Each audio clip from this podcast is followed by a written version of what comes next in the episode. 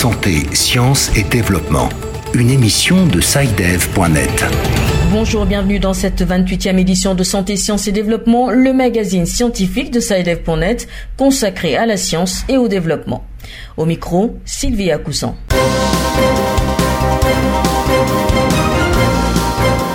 À la une cette semaine. La question n'est plus de savoir si le coronavirus viendra en Afrique, mais quand?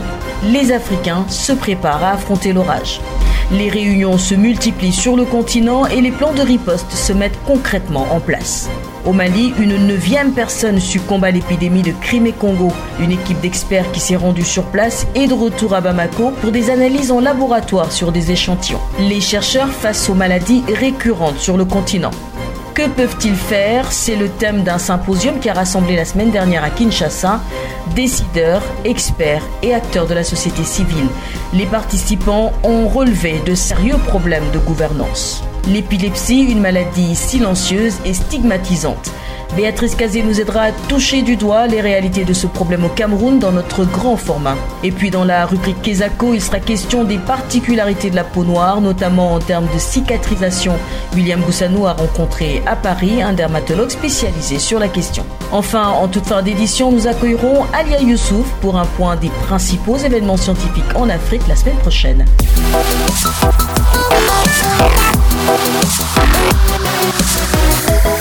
Depuis l'identification du premier cas de coronavirus sur le sol africain, les autorités multiplient les réunions préparatoires à une éventuelle flambée épidémiologique. Après la CDAO qui se réunissait récemment à Bamako, c'était au tour de l'Union africaine et des centres africains de contrôle et de prévention des maladies de se concerter la semaine dernière sur les moyens de se donner la main pour contrer l'épidémie.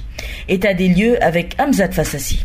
Oui, Sylvie, l'épidémie de maladie à coronavirus Covid-19 a été officiellement déclarée en janvier 2020 et depuis lors, la maladie s'est propagée très rapidement. Elle a touché plus de 25 pays en plus de la Chine. La semaine dernière, l'Égypte a signalé le premier cas de la maladie en Afrique et n'en a pas fallu davantage pour que des actions concrètes prennent enfin racine au niveau institutionnel à l'échelle du continent. La Commission de l'Union africaine a engagé les États membres pour apprendre et évaluer leur niveau de préparation à l'épidémie. Ce samedi, les ministres de la Santé des États membres de l'Union africaine et leurs partenaires se sont réunis pour discuter d'une approche coordonnée pour répondre à l'épidémie. Entre autres, ils ont discuté et convenu d'une stratégie continentale pour mieux préparer et répondre à tout nouveau cas de virus sur le continent. Ils ont également convenu d'une approche commune pour l'accueil des étudiants et citoyens africains souhaitant rentrer de Chine et ont décidé de partager des connaissances et des informations sur les médicaments expérimentaux, les vaccins et les essais cliniques actuellement entrepris pour lutter contre la maladie à coronavirus.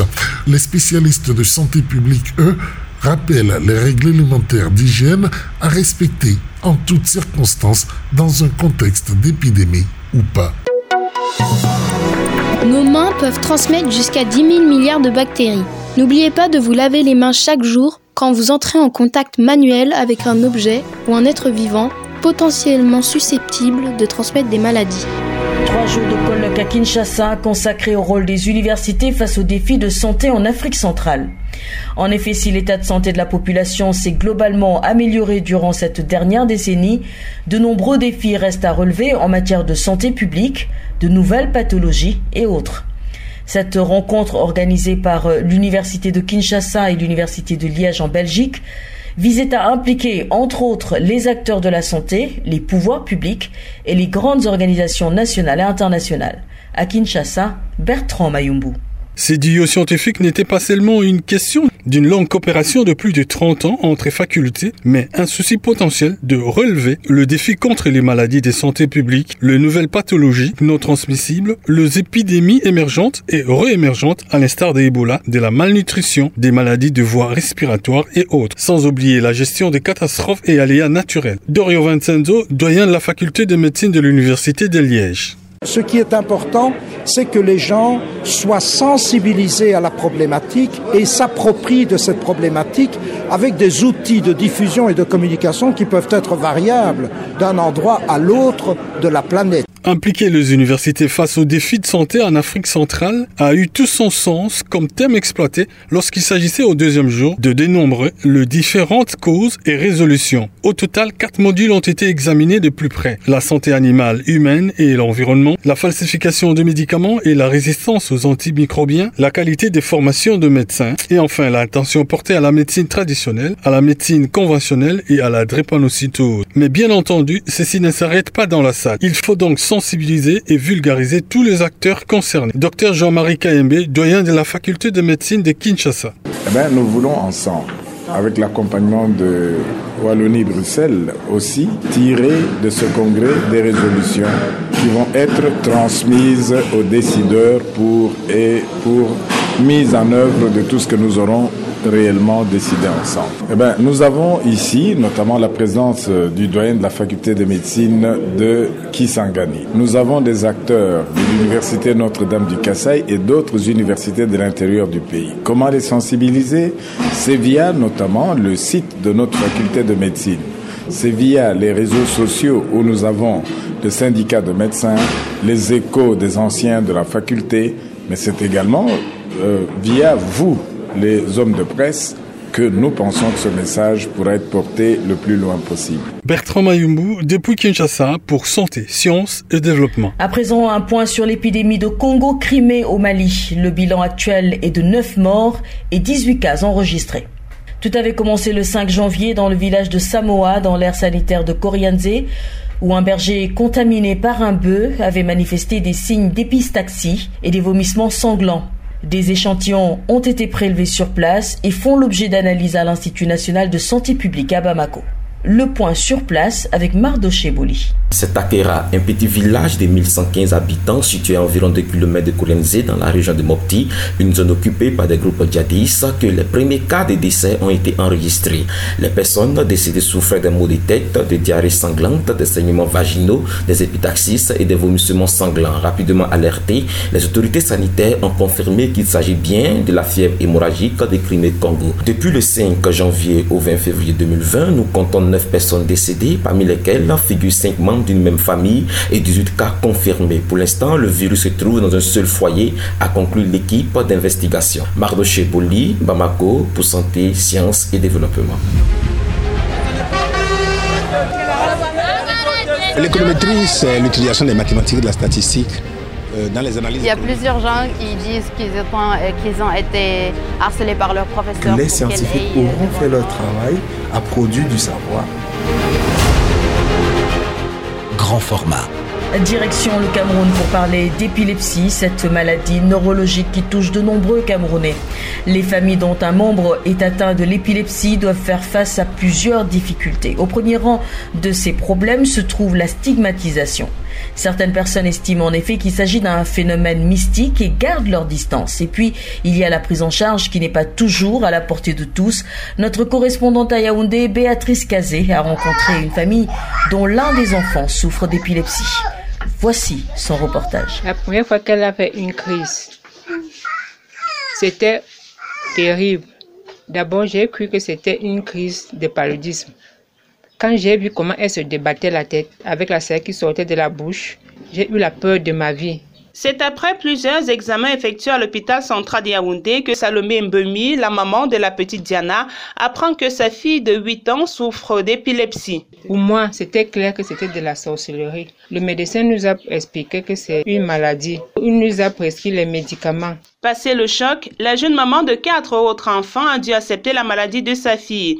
Mais elle avoue qu'au quotidien, il faut gérer des difficultés d'ordre financier car les modestes revenus de sa famille ne permettent pas d'acheter des médicaments prescrits pour le traitement de sa petite Diana. Selon elle, il faut également affronter le regard des autres. J'ai peur pour elle tout le temps parce qu'on ne sait à quel moment elle peut faire une crise, surtout quand elle est à l'école. J'ai informé les responsables de l'école qu'elle est malade.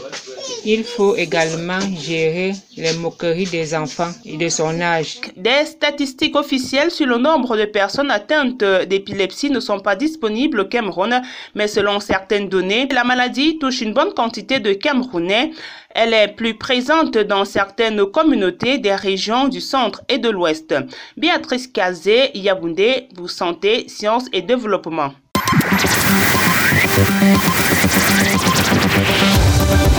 Kesako, qu'est-ce que c'est? Vos questions à la rédaction, les réponses de nos experts. Sylvie, un auditeur au téléphone. Je suis Axel Mengara, étudiant gabonais. Le processus de cicatrisation des, des fractions cutanées, telles que des coupures, des écorchures, même des brûlures, peut s'emballer et entraîner des cicatrices anormales. J'aimerais savoir pourquoi les peaux noires sont celles qui sont majoritairement affectées par ce phénomène et quel produit permet d'éviter ces cicatrices anormales. Du Gabon en direction la France, notre correspondant William Goussanou nous conduit vers un centre spécialisé dirigé par l'un des médecins ayant contribué à la création de la consultation peau noire à l'hôpital Saint-Louis de Paris. Bonjour William. Bonjour Sylvie, bonjour à tous. La cicatrisation, qui paraît être un sujet concernant tout un chacun, peut-elle avoir des particularités suivant les populations? Euh, N'est-ce pas un sujet à aborder de façon euh, globale? Oui, Sylvie, en effet. La question se pose d'une façon plus générale de savoir à quoi sont dus ces problèmes de cicatrisation souvent évoqués après une opération. Écoutons l'avis et surtout les recommandations du dermatologue Pierre-Patrice Cabotin, qui dirige l'un des rares centres parisiens de dermatologie esthétique spécialisés sur les peaux noires. La cicatrisation sur les peaux noires pose deux problèmes. Premièrement, le problème de la pigmentation, puisqu'il y a une hyperréactivité des cellules pigmentaires, les mélanocytes, qui fait que la cicatrice est souvent soit hyperpigmentée, donc plus foncée, soit au contraire dépigmentée s'il y a des lésions des cellules pigmentaires. Ça, c'est un premier problème que l'on ne peut maîtriser, mais sur lequel on peut agir en particulier, il y a des hyperpigmentations avec des crèmes dépigmentantes spécifiques sur des durées courtes. Le deuxième problème est celui de la cicatrisation elle-même, c'est-à-dire de la fermeture de la plaie, qui se passe à peu près de la même manière que sur les peaux plus claires, sauf en cas de kéloïdes. Les kéloïdes sont des cicatrices anormales qui sont dues à une anomalie génétique de la cicatrisation. Cette anomalie fait que la cicatrice continue à évoluer au-delà de la fermeture et forme des boudins douloureux et inflammatoires euh, qui sont à la fois inesthétiques et gênants fonctionnellement puisqu'ils entraînent des douleurs et des démangeaisons importantes. On ne peut donc pas affirmer que la fermeture des plaies, c'est-à-dire la cicatrisation, soit moins rapide chez les Noirs. La mauvaise cicatrisation dont on parle est souvent pour évoquer les anomalies de pigmentation et surtout les boursouflures volumineuses qu'on observe chez les patients à peau foncée, qu'ils soient asiatiques ou afrodescendants. Contactez-nous par WhatsApp au numéro 00221 784 768 780 Dernière ligne droite de cette émission, l'agenda scientifique, nous retrouvons Alia Youssouf. L'agenda. Bonjour Alia. Bonjour Sylvie, bonjour à tous. Ce tour d'Afrique des acteurs du développement nous conduit tout d'abord en Afrique du Sud. Et oui, la conférence Africa Energy consacrée aux innovations en matière énergétique discutera et cherchera des solutions pour permettre une production d'énergie adéquate et suffisante à travers l'Afrique. Les délégués issus de tous les continents représentent un aéropage unique d'experts de l'industrie, de développeurs de projets, de financiers, d'utilisateurs d'énergie et de fabricants de l'industrie de l'énergie. La conférence Africa Energy, organisée par le Conseil mondial de l'énergie du 2 au 4 mars 2020 au Cap, en Afrique du Sud. On parle à présent de la conférence mondiale sur la recherche sur le cancer et le développement de médicaments à Bamako. Elle aura lieu du 1er au 3 mars 2020. La conférence fournit une plateforme aux professionnels impliqués dans la recherche sur le cancer et le développement de médicaments pour échanger des connaissances, des techniques et des solutions actuelles en matière de recherche sur le cancer et de développement de médicaments.